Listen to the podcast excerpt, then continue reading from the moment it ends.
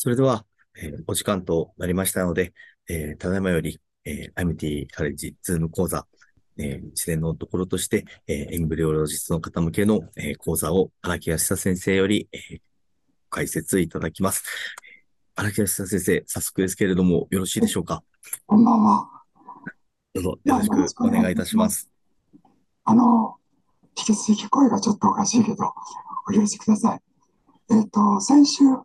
WHO のあの正式マニュアルのジャーナルの中に2編出てたんですけども、残った1編がありますので、それを先に駆け足でご紹介したいと思います。でこの論文はですね、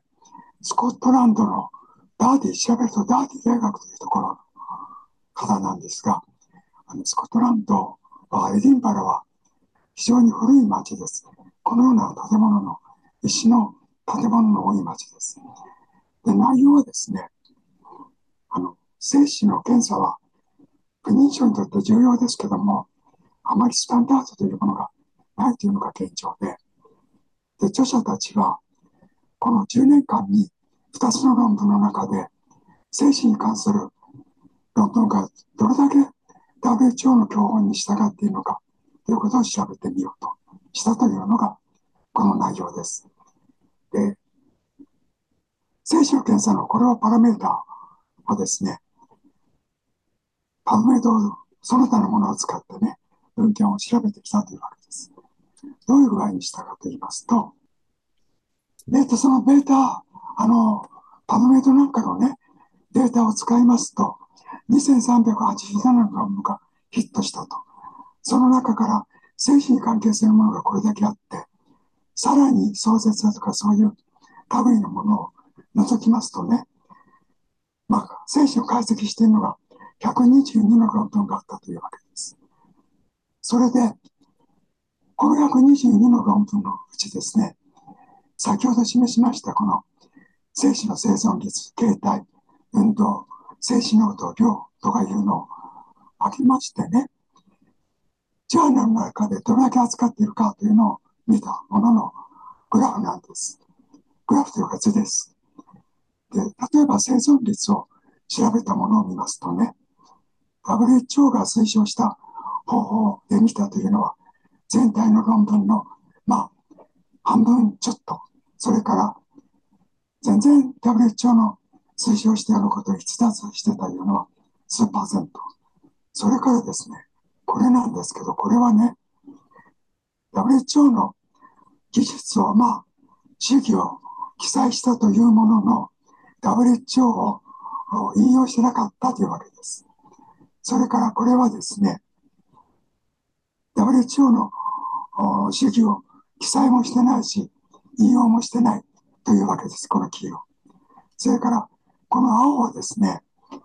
生存率が例えば53%が先週やりましたように、例えば5%の加減基準値だとすれば、そういう基準値がいくつだということも何の記載もないというのが15%ぐらい以上あったと。そういうことを表したものです。以下、他のパラメーターもこのような状態だったと。大部分はですよ、その WHO が記載している方法を、主義をね、記載していないにもかかわらず、論文では WHO を引用しましたよって書いてあったというわけです。あとですね、一つ一つの表が出てきまして、精子濃度、精子数ですよね。その測り方が、その主義のやり方がですね、実際には示されてるんです。そのような方法でやったかどうかをこう調べたものです。例えば、正規の希釈はね、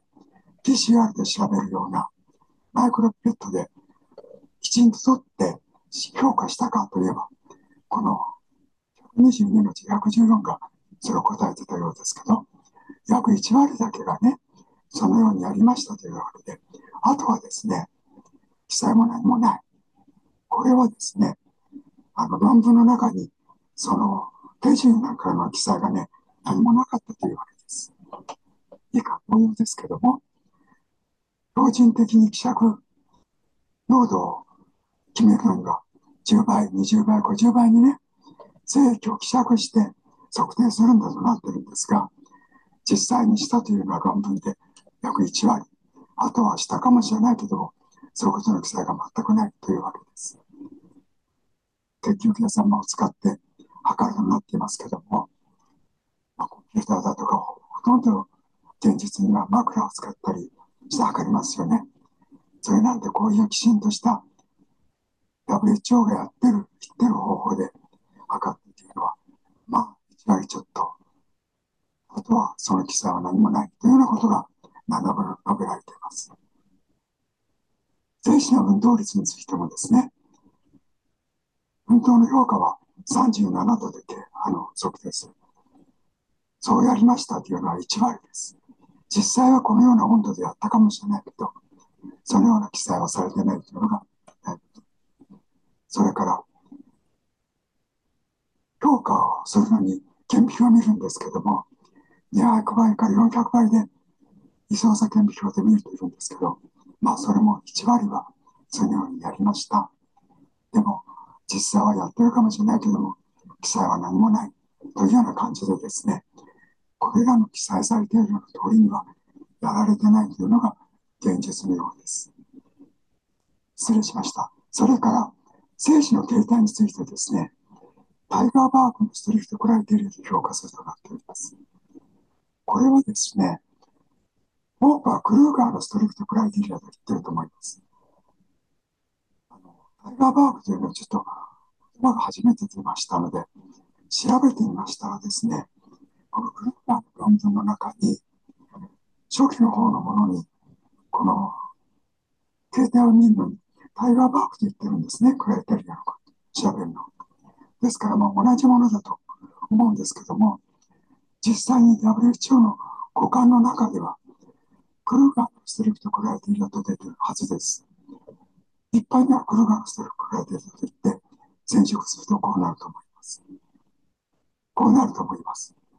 それから、染色にはパパニコロで略してパップと言ってますけど、パップ染色すると、綺麗に染まりますが、これもあの、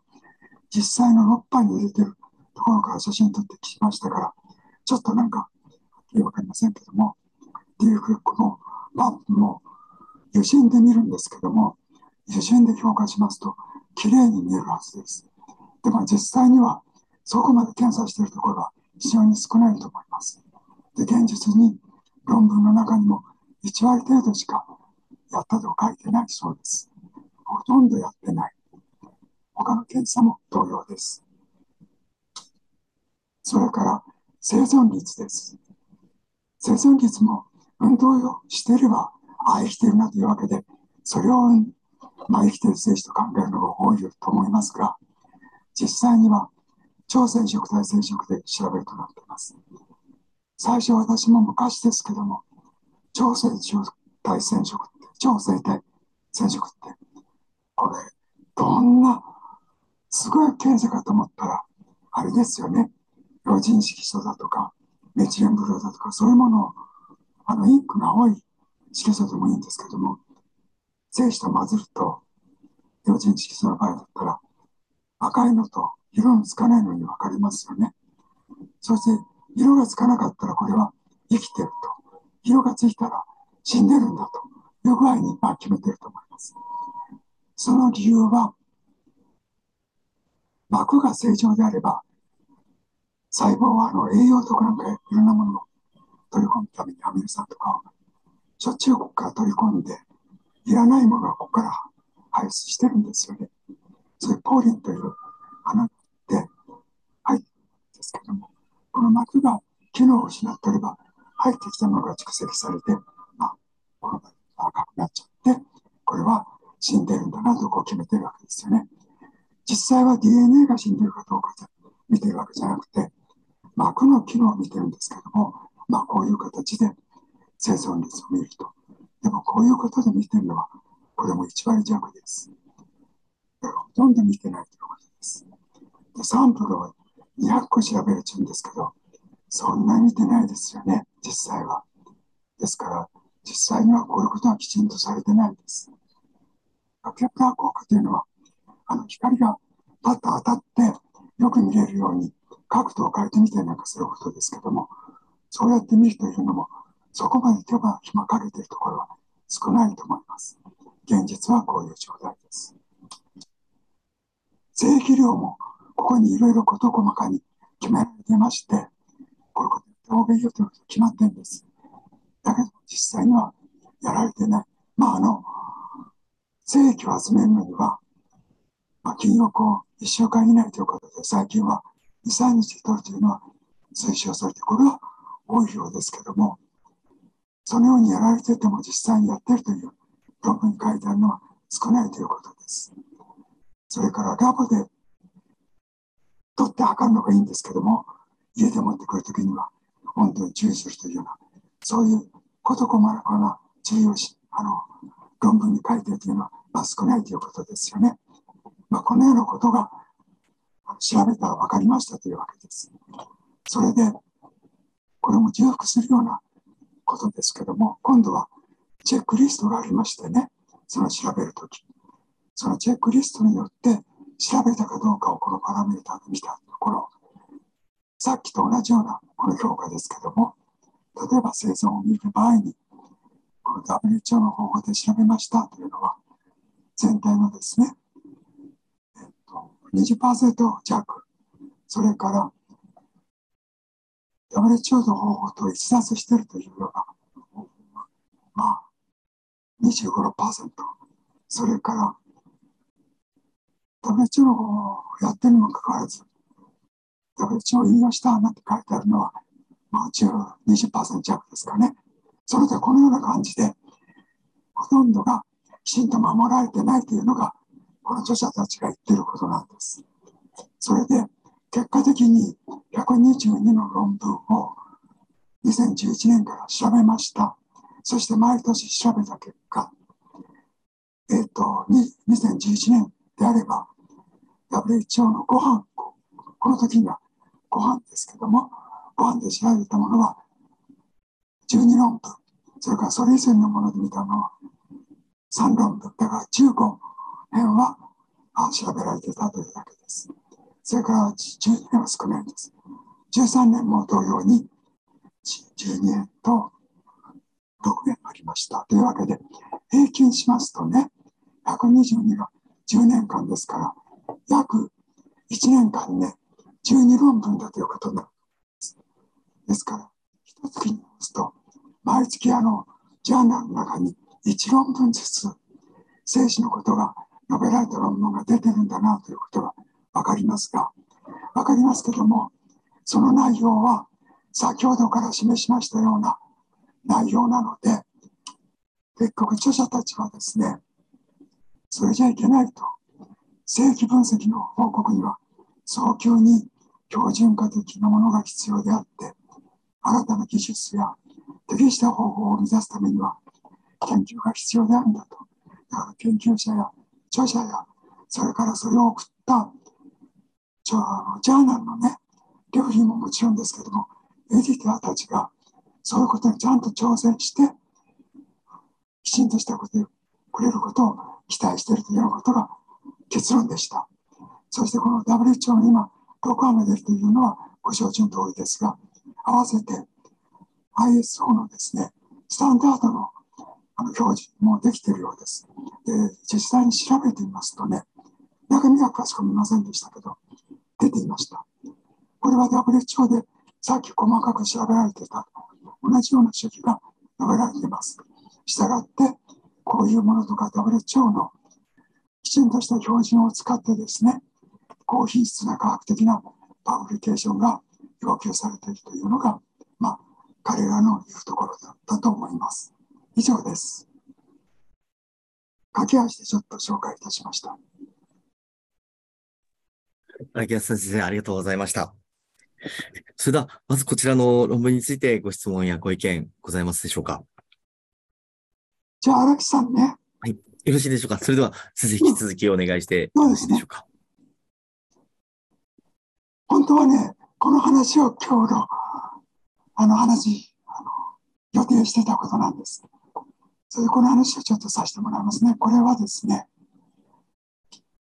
タイムラプスが今盛んに行われています。でタイムラプスの、これは特にね、分割の初期配でいろんな所見が見えると思いますけど、その所見からですね、いられる意味付けなことを述べてるんですが、これももう皆さんご承知のことですので、これも駆け足でちょっと紹介したいと思います。でこれはですね、ボローニャというところの、このね、ボローニャというところのクリニックのエムロスの方だと思います。で、インターネットで見ると、こういうところのね、所属の写真が出るんですよ。こうまるでどっかのアパートみたいですけど、向こうは大体こういうところが多くてですね、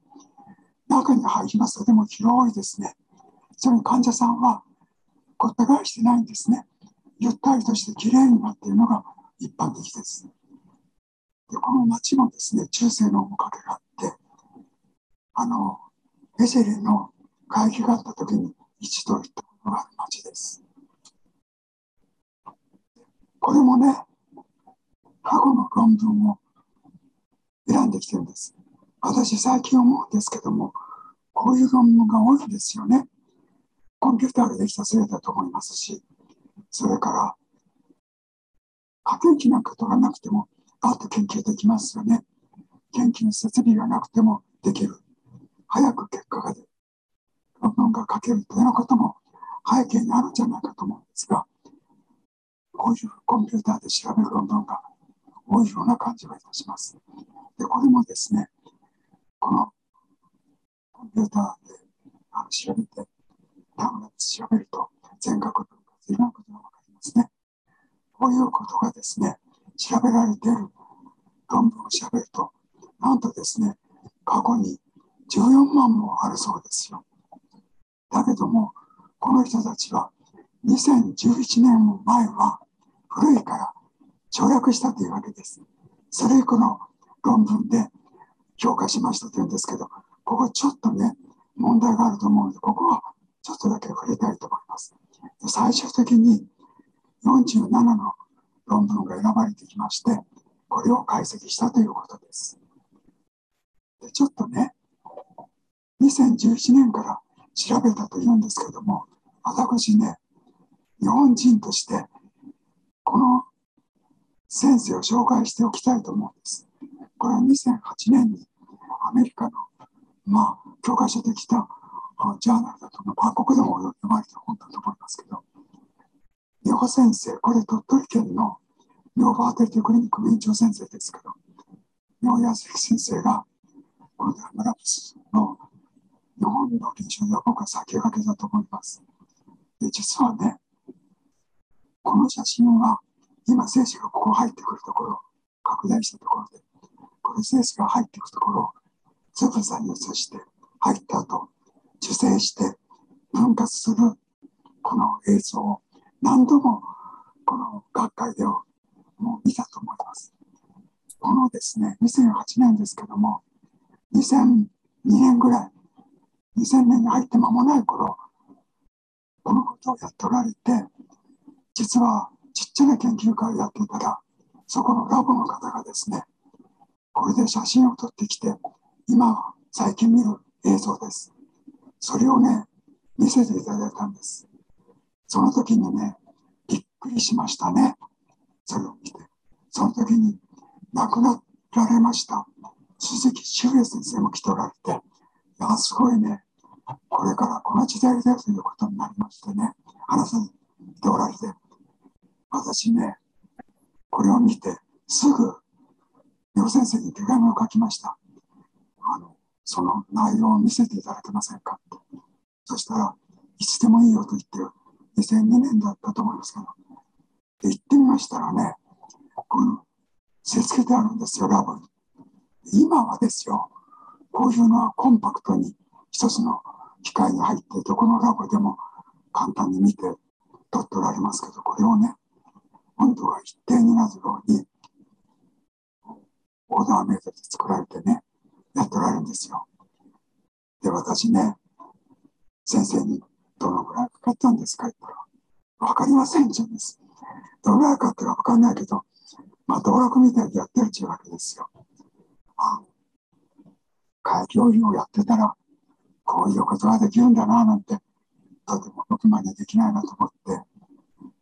家に帰りましてね、息子と、息子は工学部出てたんで、手製でね、作ったんです、タイムラプス。それが成功したのは2005年ですから、だからその最初だったんですね。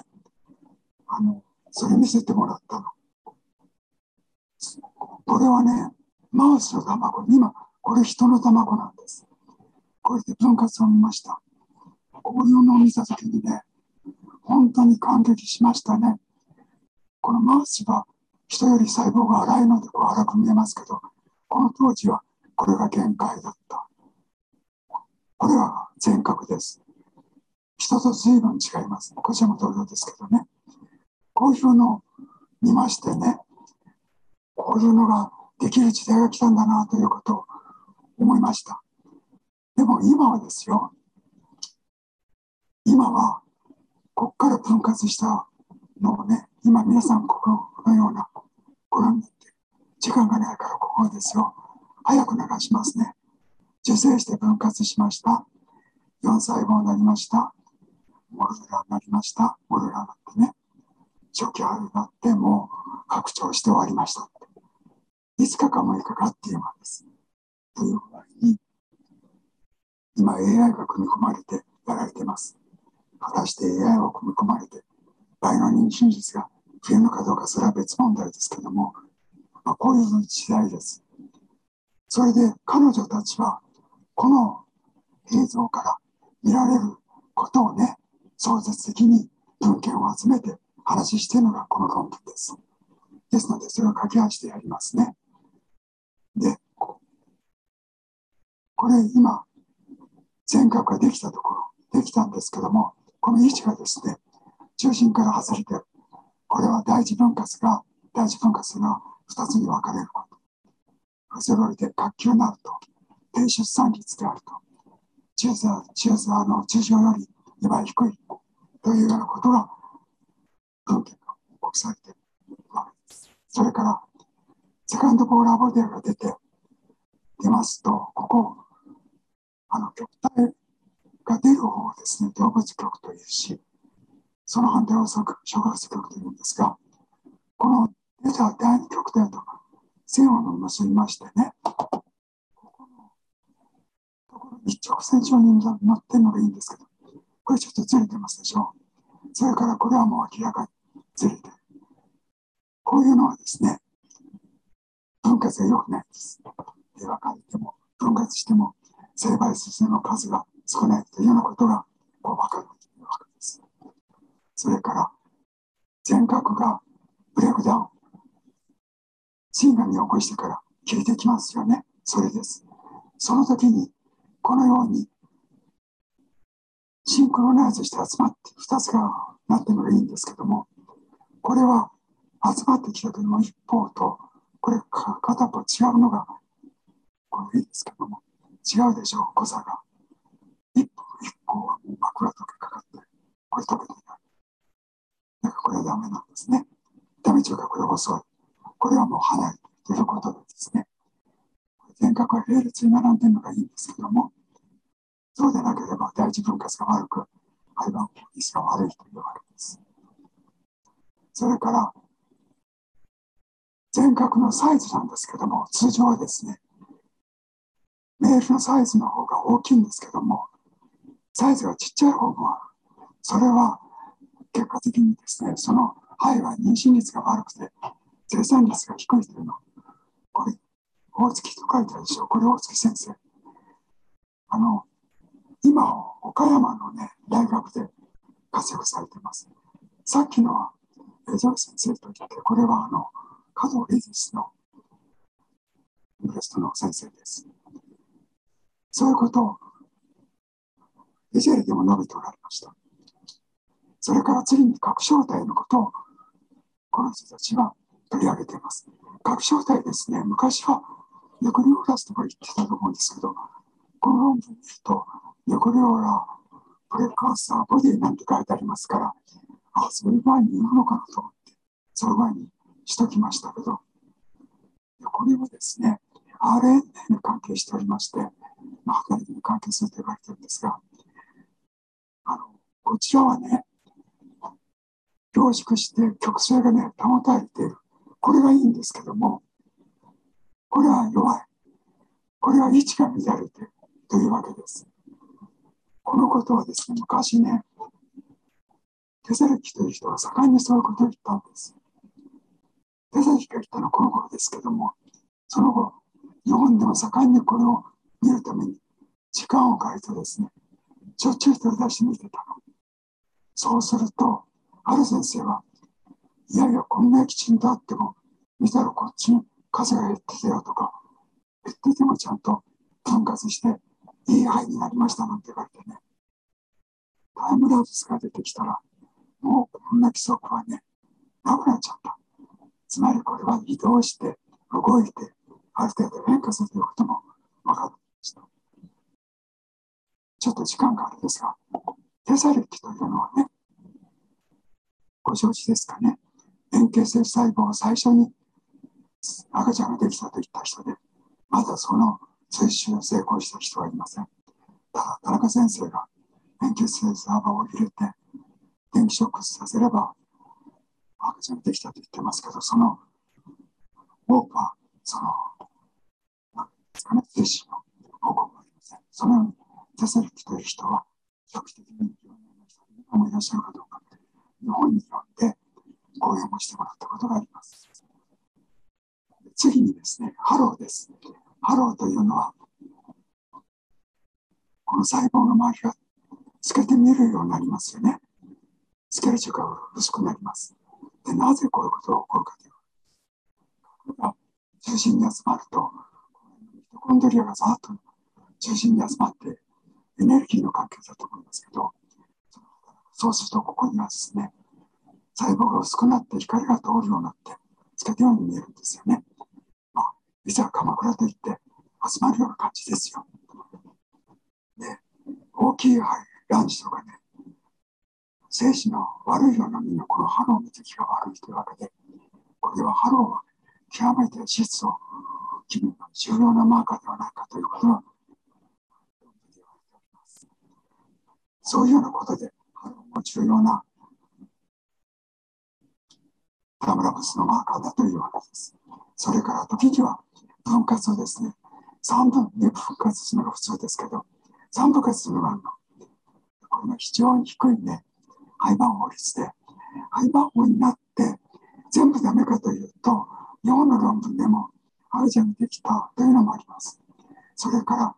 この理由は一つがですね、早くですね、分割しちゃって、2つに分かれて3つになったというのもありますけど、これはあんまり良くないということも分かっています。これをまとめますとね、受精してここまで行くのに、だいたい2分割の25時間かかって、この時間は重要ですけども、最初のボラボデが出た、フレアが出た、フレアのことは触れませんでしたけども、こういうことはあんまり将来の肺の発生とかですね、システムは関係ないようです。むしろ、ハローが出現して切るまでの時間、それからレイクダウンして分割がいつ起こったかというようなことが重要だというようなことが初期の段階で重要ではないかということを言っています。以上のことをまとめています。経済学的には、セカンドボーラボで細胞質フレア、ボーラボで出現の、あ、間違えました。記念の出現だけでは肺の質の予測にはならない。実際の後半ではハローの出現、消失、ブレイクダウン、それから分割の時間、そういうものがハイクオリティの予測なんじゃないかというわけです。それで第一分割では通常24時間か、よく C ではちょっと遅れますけども、このぐらいの時間がいいんじゃないかというわけです。それから3分割になっている。これは有志分裂か、あるいは先ほど言った理由です。これはですね、多くは染色体異常があるので、あまりうまくいかない。こういう理由はですね、あの PLK4 といって細胞周期に関係したタンパクが影響してるんじゃないかということも分かっているようです。それから DC のこの直接の分割ですけども、うまくいかないのは、あの、大事が、G になるのは少ない。でも、取れたというのもあるので、育ててみるというのも一つかもしれません。そしてタイムラプスの観察で今後ですけども、従来観察した PN 動態とか細胞質の反応のみならず、細胞質の動き、拡張的、先ほど言ったさんの物質、そういう球体変化だとか、そういうものの観察がですね、バイオマーカーとして役立つんじゃないかということです。しかし今ではさらに廃盤法まで見るようになりましたから、それまで分化する時間とか何とかを決めてですね、生まれてくる人たちの関係ができると思います。それがタイムラプスの最近の見てるじゃないかと思います。次はですね、次今日じゃないですよ。同じく最近 1PM と 3P について、あいえ、あの、コンピューターを組み込んだタイムラプスで 2PM とどう違うかというのを出ていましたので、これを次にお話ししようと思います。ちょっと時間がなくて、駆け足でお話ししましたけど、大体今日のお話ししたかったことは以上です。ありがとうございました。はい、安田先生、ありがとうございました。それでは、ご質問いかがでしょうか？よろしいでしょうか？あ、あの、林です。あ、林先生、お願いいたします。あの、ありがとうございました。あの、最初の本の論文の方で、あの、確かあの、以前解説、えー、まあ、あの、WHO のあの、第6版のが出たって、えー、すぐの解説で、なんか、あの、えー、論文の中にですね、その、えー、まあ、例えばその、えー、え ISO でしたっけ？それだとかですね、その話だとか、あとその、えー、いろんなラボのその標準化、精神に関連する標準化に対して、はい、まあ、例えば e ラーニングだとか、何か、まあ、あのいわゆるコロナの真っ最中だったんで、その e ラーニングだとか、そういった形で画像、映像なんかで、その要するに標準化がうまくその、こう、みんなに行き渡るように、何かそういったことをするという、なんかそういうことが書かれてあった論文があったんですけども、はい、あまりまだそういう動きは出てないんですかね。新しいその第6波に対しておいて、その何か、こう、主義の標準化、ケースの標準化をそういう画像、映像でなんかこうやるみたいな、そういう動きがあるというようなことが述べられてたんですが。あの、確かに僕もなんかそういうことを、ちょっと文馬に見てるような気がしますが、うん、あと私が読んで記憶にあるのは、そのトレーニングもそうですけども、しなくちゃいけないんだけども、なんかラボの方で、みんな、インターナルのクオリティを高めるために、ラボでそういう研修をするんだというようなことが述べられてたと思いますけど。なんかそんなことも書いてあった気がしますね。はい、おそらく、え、あの、基準としてはそういうことをやりたいでしょうけども、具体的にどういうふうにやるかというのは、私はまだ存じ上げてませんけど。ありがとうございます。また、あの、情報があったら教えていただきたいと思います。わかりました。ありがとうございました。先生方、ありがとうございました。